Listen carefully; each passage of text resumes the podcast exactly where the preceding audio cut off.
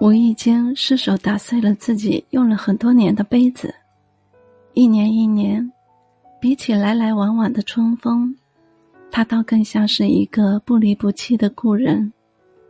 懂我的人，更加知我的热，让我突然回想起生命中曾经出现过相似的人。我什么也没有忘，只是在提便显得不合时宜。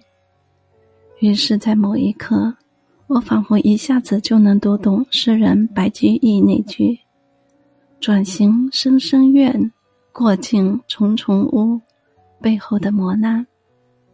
若生命里常常满地风雨，愿自己可以是一条平静的湖，拥有化解世间遗憾的能力。